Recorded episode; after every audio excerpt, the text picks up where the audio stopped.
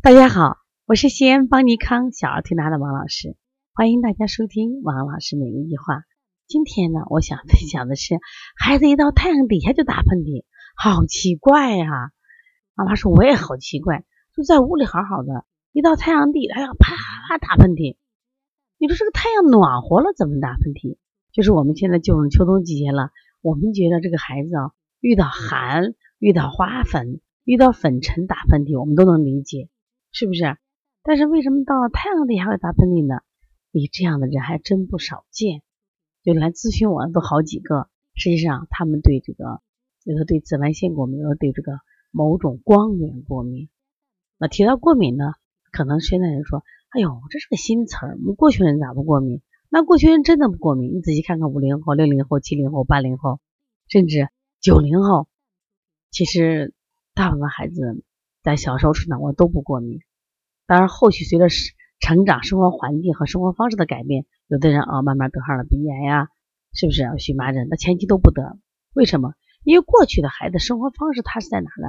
是在自然界，一天是风淋着啊，雨淋着啊，玩沙子、玩泥巴。现在的孩子，你看从来没喝过凉水，不知道凉什么滋味，从来没有凉水洗过脸，是不是？另外呢，这个小孩呢，稍微刮点风啊，赶紧带回家啊，稍微下点雨，赶紧在在家里圈着。所以这种孩子他身体弱得很。我们经常说，那正气退一步，邪气进一步，并不是说邪气他真的力量强大了，而是因为你弱了，显得什么邪气强大了。所以我们现在带孩子带的太过于精细啊，跟自然界呢不同步，不接地气，这种生活。就导致这个孩子呢，他处于一种高度敏感状态。那高度敏感，就风来了雨来了，一刺激，他们就有很多症状，不光是打喷嚏了。其实马上进入这个秋冬季节，过敏性的咳嗽、过敏性哮喘、湿疹、荨麻疹，我发现都是高发季。那这个时候，对于这些病怎么调呢？首先，我告诉大家一点：凡是过敏性的人，他对这种风来了雨来这种这种刺激，他都高度紧张，身体都会出一些过敏的现象。同样。这一类人的情感也是特别特别的脆弱，所以容易人容易紧张，所以因此呢，如果是肺肌紧张的话，那就是咳啊，咔咔咔咔咔咔咔咳。那这个紧张一般有刺激，那谁刺激？你像过敏性的咳嗽，它一般是早晚的时候是自然界的寒热空气交替。你比如说，我们一个妈妈讲过，说我们家孩子从卧室到客厅他就咳或打喷嚏啊，卧室和客厅。怎么能会？但是你仔细观察呢，它一定有点温度的差异吧？就是我们卧厅会卧室会暖和一点，客厅会凉一些。我们不知道呀，但是敏感的孩子他知道。我们有的孩子走过这个就洗衣店门口他会咳嗽，那我们走二十遍你也没感觉。那他为什么？因为他脆弱敏感的很，他能捕捉到这种细腻的感觉，所以他咔咔咔咔咔咔他就咳嗽或者打喷嚏。